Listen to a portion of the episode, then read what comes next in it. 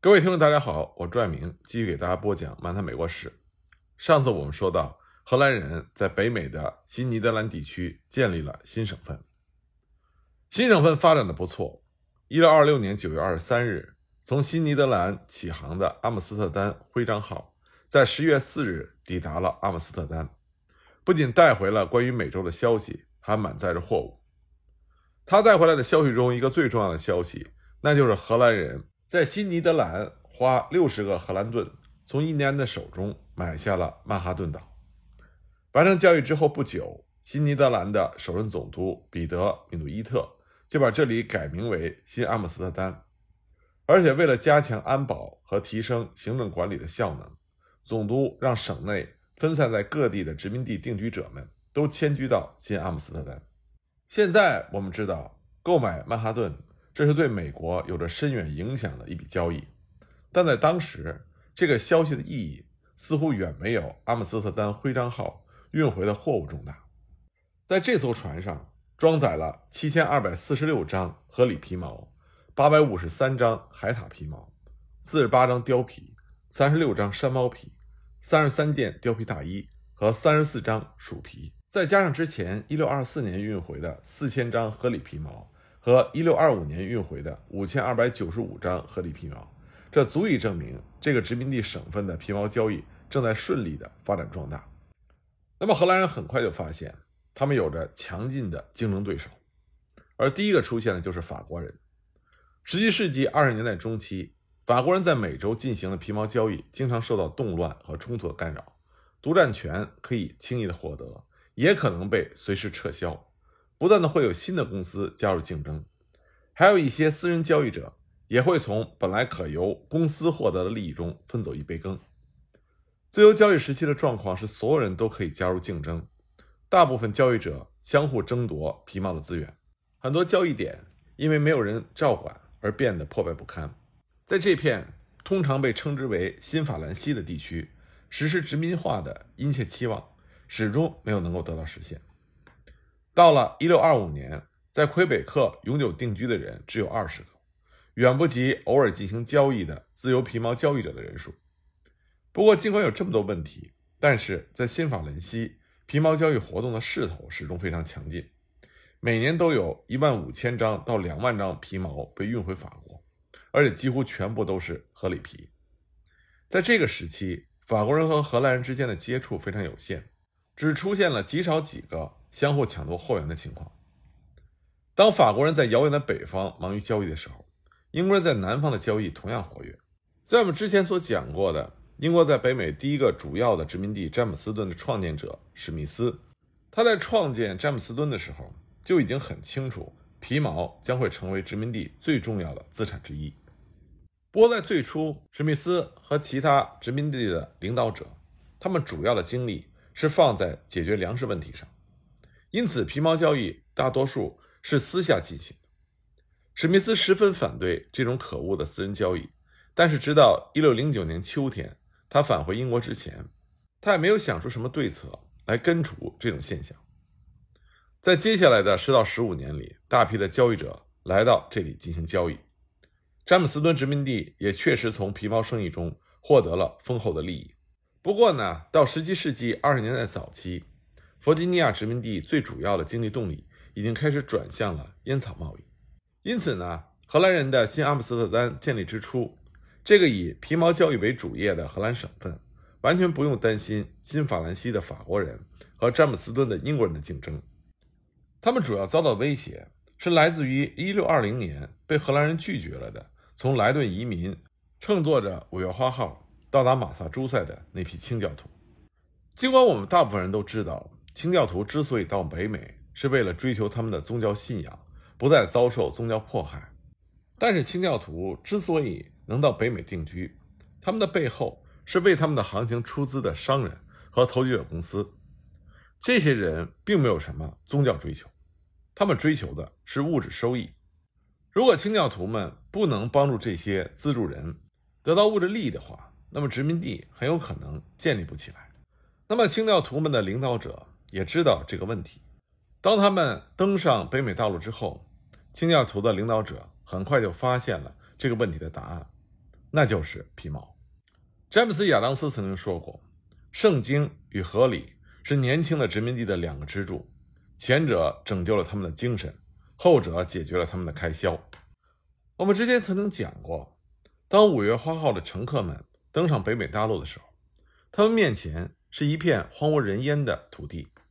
但是这种荒芜非常奇怪，因为他们看到荒芜的玉米田以及其他一些有人居住过的迹象，这些都表明印第安人曾经把这片土地清理出来。可是他们却没有看到任何一个印第安人，也没有任何原住民在此定居的迹象。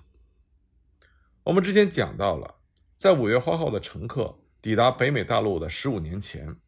萨米埃尔·尚普兰。在一次到美洲海岸地区探险时，还绘制了一幅关于这个地区的精美地图，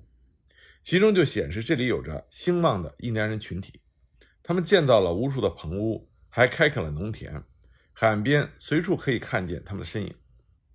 那么，为什么这些印第安人消失了呢？原因是一场大瘟疫。一六一六年到一六一九年间，这个地区爆发了传染病。这很有可能是由欧洲来的渔民或者是皮毛交易者传入的，随后蔓延开来。印第安人从来没有接触过这样的疾病，所以完全没有免疫力。这个瘟疫造成的结果是无可争辩的。在普利茅斯附近生活的几千名印第安人，在这次灾难中几乎无一幸免。稍远一些地方的部落也遭受了巨大的打击，死亡率超过了百分之九十。清教徒曾经把这样的结果认为是上帝的神迹。然而，如果这种说法是真的，那么上帝的神迹可以说是非常残酷的。一位清教徒在海岸边巡视一番之后，曾经评论说：“受到瘟疫袭击的印第安人太多了，以至于他们都来不及埋葬逝去的同胞，很多头骨和身体的骨架就暴露在地面之上。这样残酷的景象让人不忍直视。”五月花号的乘客们是在初冬时节登上岸的，那个时候没有人关心什么交易或者盈利的事情，活命才是所有人最首要的目标。他们一直熬到次年，也就是一六二一年三月的春天。这个时候，五月花号乘客中有将近一半的人没有能够熬到这个时候。一六二一年三月十六日，一位高大自信的印第安人勇敢地走进了普利茅斯的定居点。刚开始，定居者们还非常的警惕，不过很快，他们的担忧就变成了惊奇，因为印第安人居然向他们敬礼，并且大声的用他们听得懂的语言说：“欢迎你们，英国人。”这位名叫萨默塞特的阿布纳基人酋长来自缅因的佩马奎德角，他从经常接触到的来这里捕鱼的欧洲渔民那里学过一些不成句的英文。他来到定居点的原因非常简单，他想要一些酒。那么定居点的居民热情地款待了他，那么他也向定居者们介绍了周边的情况。他特别提到了邻近的庞哈诺基特人的伟大领袖马萨索伊特，因此呢，定居者们就交给了萨默塞特一些礼物，让他把这些礼物交给马萨索伊特，并且希望能够邀请马萨索伊特来普利茅斯定居点做客，同时还特意提到了可以把他们拥有的河里皮。再来进行交易。五天之后，马萨索伊特来到了普利茅斯定居点，双方进行了非常融洽的交谈，而这也开启了普利茅斯的皮毛交易活动。但是，普利茅斯定居点最初的皮毛交易并不顺利，因为沿着海岸线的印第安人大批遭到了瘟疫的侵袭，再加上普利茅斯定居点的居民们首先要解决的是吃饭的问题，因此呢，皮毛交易开始的时间比较晚。从普利茅斯定居点驶回欧洲的第一艘船是在1621年4月到达英格兰的。船上呢，只载着压舱物和一些印第安人的手工艺品，皮毛少得可怜。这就使得背后支持普利茅斯殖民地的公司非常的恼火，他们就给普利茅斯殖民地的居住者们写了一封措辞非常严厉的信件，希望他们下次能够多运货物前来。因为公司的生意成功与否取决于他们送回的货物，而公司是否生存也直接关系到对普利茅斯定居点的支持。于是，从普利茅斯定居点开回欧洲的第二艘船上，装满了两大桶的河狸和海獭的皮毛，总价值约合五百英镑，占全船货物价值的百分之六十。这艘船的名字叫做“幸运号”，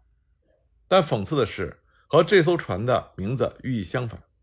幸运号在返回英格兰的途中，不幸被法国的军舰劫持了，船上所有的货物都被抢走，只剩下一条空船被许可继续驶往目的地。那么，尽管英国的商人和投机者公司对这个结果非常的郁闷，但是呢，他们也为殖民地的定居者可以能够运回皮毛的事实而备受鼓舞。但这个时候，普利茅斯定居点的居民们在皮毛交易上仍然遇到了很多困难。尽管他们花费了很大的力气寻找到了可以用来交易的货物，但是如何找到印第安人交易河里皮，这是最主要需要解决的挑战。首先，河里不会进行长距离的迁徙，繁殖能力也比较低。如果对本地的河里进行过度捕杀的话，很快就会造成这个物种的灭绝。因为皮毛交易的压力，很快就让普利茅斯附近的森林里和草场上。一只河里也找不到了。那么普利茅斯附近又没有可以航行的大河，也就不能很方便的将美洲内陆地区的皮毛运到清教徒的手中。而瘟疫又夺去了本地大部分印第安人的生命，使得本来可以成为清教徒交易伙伴的印第安人变得很难寻找。那么普利茅斯定居点的定居者们所采取的应对这种挑战的方法，就是沿着海岸线。分别向南和向北航行，来寻找有皮毛可以交易的印第安人。这样呢，他们就逐渐的找到了一些沿着海岸线的印第安人。通过这些印第安人，他们开始交易到了皮毛。依赖印第安人提供皮毛，在长达两百多年的时间里，成为了美洲皮毛交易的主旋律。有一位曾经在马萨诸塞殖民地居住过四年的英国人就曾经写道：“殖民地的定居者不擅长狩猎，合理的智慧。”足以确保他们不会被英国人抓到。英国人很少，或者说从来没有杀死过河狸。他们没有耐心长时间的去围堵河狸，也很容易被河狸狡猾的躲避所欺骗。所以呢，英国人得到的所有河狸皮毛都来自于印第安人，因为印第安人有更加充足的时间和经验来完成这样的工作。印第安人有很多捕杀河狸的办法，他们可以在陆地上设陷阱。在水下撒网，还会用河里喜欢的食物做诱饵，甚至连印第安人养的狗，有的时候也能够抓到河里。印第安人还可以破坏一部分河里修建的堤坝，等河里前来修补破损地方的时候，就朝他们射箭，或者用长矛将他们刺死。天冷的时候，池塘水面全结了冰，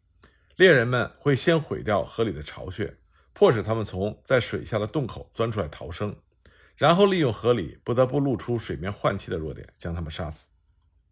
印第安人还知道河里会寻找冰面薄、水与冰面之间有空隙的地方呼吸，所以呢，他们就拿着一种特制的大棒，棒子一头插着鲸鱼骨，另外一头装着锋利的铁刃。印第安人先用带鲸鱼骨的一头轻轻地敲击冰面，就能找到那种有空隙的地方，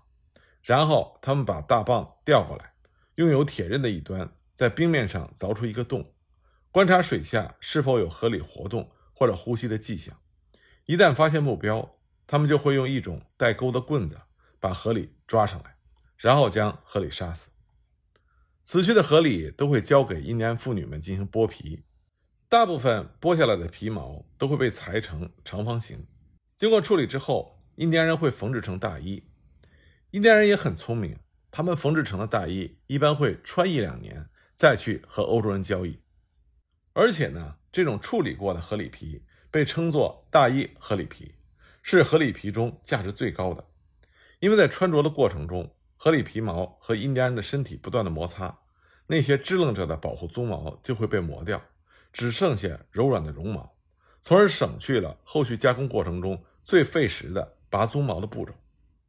穿过的皮毛还有一个额外的好处，那就是印第安人身上的汗水会让剩下的绒毛更加的紧密，更容易制成毛毡，也能让皮毛更具有光泽。普利茅斯定居点和印第安人从事的皮毛交易很快就遇到了竞争者。那么，其中给普利茅斯定居点居民带来最大担忧的竞争者，就是大量停靠在新英格兰海岸边的船只。这些船上的船员都抱着来这里打鱼和交换皮毛的想法。一六二四年的时候，在缅因海岸外来来回回的船只中，光是来自英国的就已经接近四十艘。虽然普利茅斯殖民地的定居者们并不乐意与这些流动交易者分享潜在的利益，但给他们造成最大困扰的其实是这些渔民交易者用来交易的货物。为了占据交易中的优势地位，这些不请自来的渔民。选择用枪支作为交换的筹码，这并不是什么新鲜的举措。但是到了17世纪20年代中后期，使用枪支进行交换的规模扩大。随着印第安人越来越了解枪支在狩猎和战争中发挥了巨大作用，他们对于枪支的渴望与日俱增，更愿意用皮毛交换枪支来武装自己。所以每年都会有越来越多的枪支流入到印第安人的手中。印第安人获得武器装备这件事情，就让普利茅斯殖民地的定居者们感到十分的担忧。他们抵挡印第安人进攻的最主要的资本，一直是胜过对方的武器装备。而这个时候，这种优势受到了挑战。实际上，英国国王詹姆斯一世在1622年就已经颁发过禁止与印第安人交易武器的公告。这个公告就是为了专门保护英国在海外子民的安全而颁布。可是英国渔民完全无视这个公告，继续和印第安人交易武器。那么，如果说普利茅斯定居点的居民们对于随时出现的渔民交易者没有办法，那么对于那些敢于到他们邻近地区定居，并且开始用枪支来交换皮毛的定居者来说，普利茅斯的居民们就不会再听之任之了。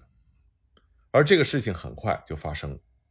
在波士顿港岸边建立交易点的托马斯·莫顿。和他的追随者们，就触动了普利茅斯定居者们那根敏感的神经。